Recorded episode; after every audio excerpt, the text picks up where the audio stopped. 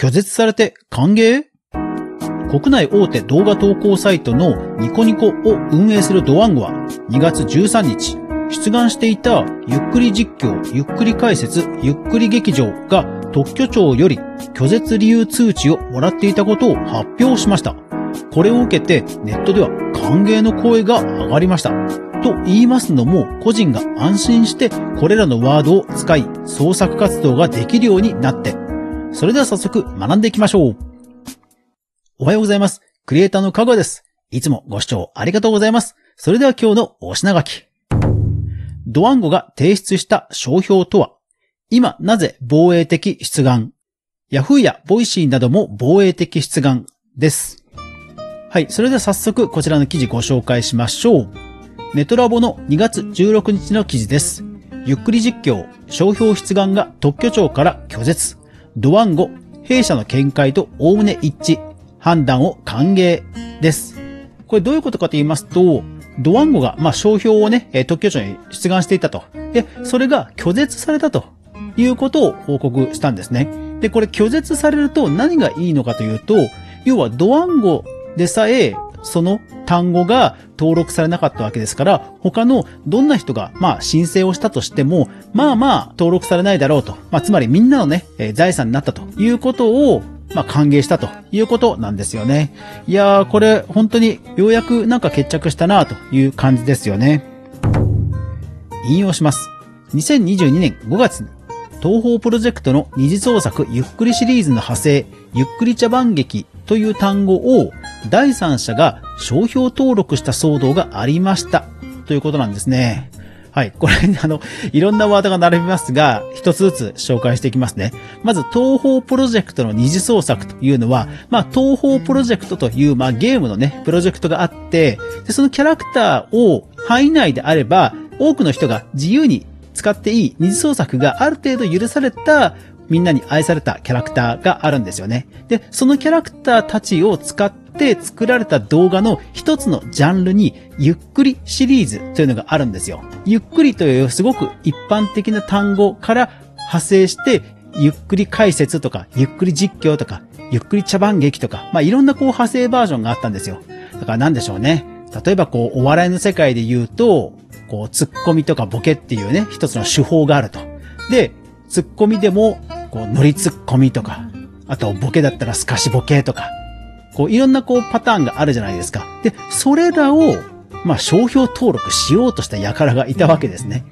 当時、ネットではものすごく話題になって、で、まあ、結果としては、本人が筆願を、まあ、抹消したということで、一応は決着したんですけども、とはいえ、商標が、まあ、いとも、こう、簡単に筆願が通ってしまうということで、当時は多くの方が衝撃を受けたんですね。で、それに対して、創作活動を支援する、まあ、ドワンゴとしては、まあ、防衛的商標出願ということで、このゆっくり実況、ゆっくり解説、ゆっくり劇場というものを商標出願していて、そしてそれが今回、まあ、晴れて拒絶されたということですから、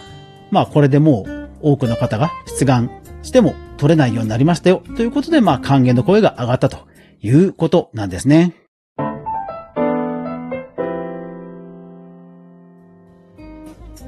商標というのは誰でもが特許庁に申請をすることができます。で、もちろん特許庁が認めないフレーズもあるんですけども、一方で一部の人たちがこれはものすごく一般的だなと思っている単語であっても、特許庁がま判断を下して、ま、認めてしまうケースもあるんですよ。ただ、特許庁も一定期間それを公示して、公開して、で、特に異議申し立てがなければ、晴れて認めるというような制度をとっているもんですから、まあそれで通っちゃったんですよね。ゆっくり茶番劇という単語がね。で、それで話題になったんですよ。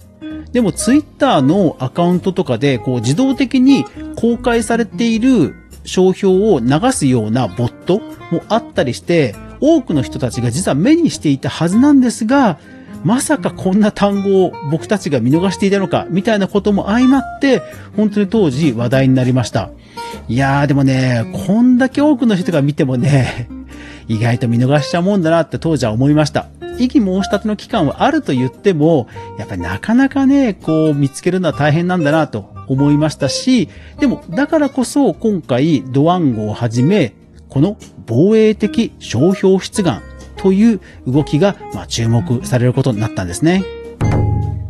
では、ドワンゴ以外にもどんな企業がそういう防衛的出願をしているのかというのをご紹介していきます。まずはこちら。Yahoo マーケティングソリューションの2019年の公式リリースです。商標法改正の背景と Yahoo の商標出願の方針についてという、まあ、公式リリースです。こちらにはこう書いてあります。引用します。これまで Yahoo でもサービスに使用する商標につき、先取りとなるような商標出願が行われている事例が多々あり、こうした問題が改善されることを期待しますが、残念ながら依然として行われている状況です。これらを踏まえて、先取り防止の観点から積極的に商標出願を行っています。また、これにとどまらず、インターネット業界全体においても、先取りがなされると影響が大きい商標についても同様に、防衛的な観点から商標出願を行っていますということなんですね。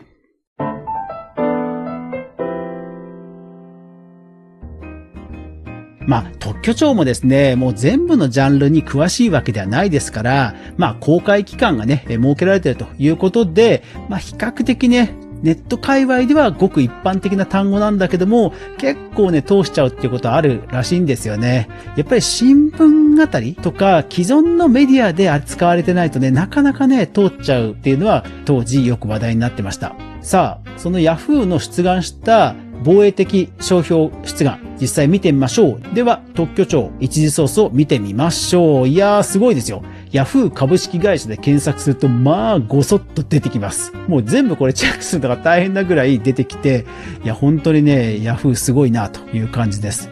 例えば、お手軽配送、AI アシスト予約、ゆっくり払い、持ち物リスト、スマートパネル、読み放題プレミアム、トップパネル、テキスト補足オプション、シネマビュー、オークション出品、知恵袋、フリマ出品、などなどです。ちょっとこれらのどれが防衛的出願かというところまではさすがに私も全部調べきれなかったんですが、まあ、フリマ出品ですとか、オークション出品あたりはもう、これは確実に防衛的取得かなというふうには思います。特に問題になってませんもんね。なんだかんだね、ヤフー、日本ではこういうことも含めて、うん、なんか立派ですよね。それから音声配信業界ではこちら。2020年12月3日のボイシー公式リリースです。株式会社ボイシーは、ボイスメディアの名称が特許庁より登録商標として正式に認可されたこと、また、この名称を当社以外の企業やメディア、個人等が自由に使用していいことを発表しますと。彼らはこのボイスメディアという商標を、まあ、オープン化しますということで、まあ、大々的にリリースを打って当時話題になっていました。うん。ボイスメディアもう普通に皆さん使っていいわけですね。そう。なので、なんでしょうね、こういう社会的貢献、社会的活動ということを、まあ多くの企業がね、今している中では、防衛的商標出願もその一つになっていくのかなということを思います。そして今回、ゆっくり関連の、まあ、拒絶がね、されたということで、こういったゆっくり関連の動画をね、作ってるクリエイターたちは、まあ、胸を撫で下ろしたんではないでしょうか。いやー、ドワンゴさん、素晴らしいですね。はい。というわけで、アフタートークです。昨日ですね、人気アニメ、人気漫画のジョジョの最新作が、ウルトラジャンプという漫画雑誌で スタートしました。でですね、うちの娘も非常に大好きなんですが、近所のコンビニでは軒並みもう売り切れていたということで、先ほどですね、車を飛ばして、え大きな本屋さんに行ってきました。で、そしたらですね、もう本当に閉店ギリギリだったんですけど、漫画雑誌があるコーナーに行って、一角本当にこう、雑誌が丸々売り切れてるような一角があったんですよ。で、二人して顔を見合わせて、あー、まさか、ここまで来たのにって思ったんですけど、なんと、その一角をちょっと曲がって、奥の方に行ったら、ちゃんとウルトラジャンプが置いてあってですね、いやー、なんかこれドラマでよくこういうパターンあるなと思って、二人してこう笑っちゃいました。なんかね、こう、実は点々点みたいな展開あるじゃないですか。まさに本当あれで、え、この、じゃあ、この一角で売り切れた本、漫画って何だったんだろうって 二人してずっとね、帰り道、え言ってました。こういう何気ない日常に本当、え感謝ですね。一時ソースをちゃんと確認するメディア、クリエイターエコノミーニュースでは、かぐわが毎日、クリエイターエコノミーに関するニュースをブックマークしていく中で、心揺さぶられたものをお届けしています。毎日の収録配信と週に1回の無料のニュースレター、2つの媒体で情報を発信していますので、ぜひフォローしていただけますと励みになります。どうぞよろしくお願いします。今日はあと仕事でも重たい仕事がですね、ちょうど一区切りしたので、本当に気持ち的にも、えー、ほっとしています。これで来週1週間準備をして入院に向けて心機一転頑張れるなという気持ちになりました。皆さんも素敵な週末をお過ごしください。それでは、いってらっしゃい。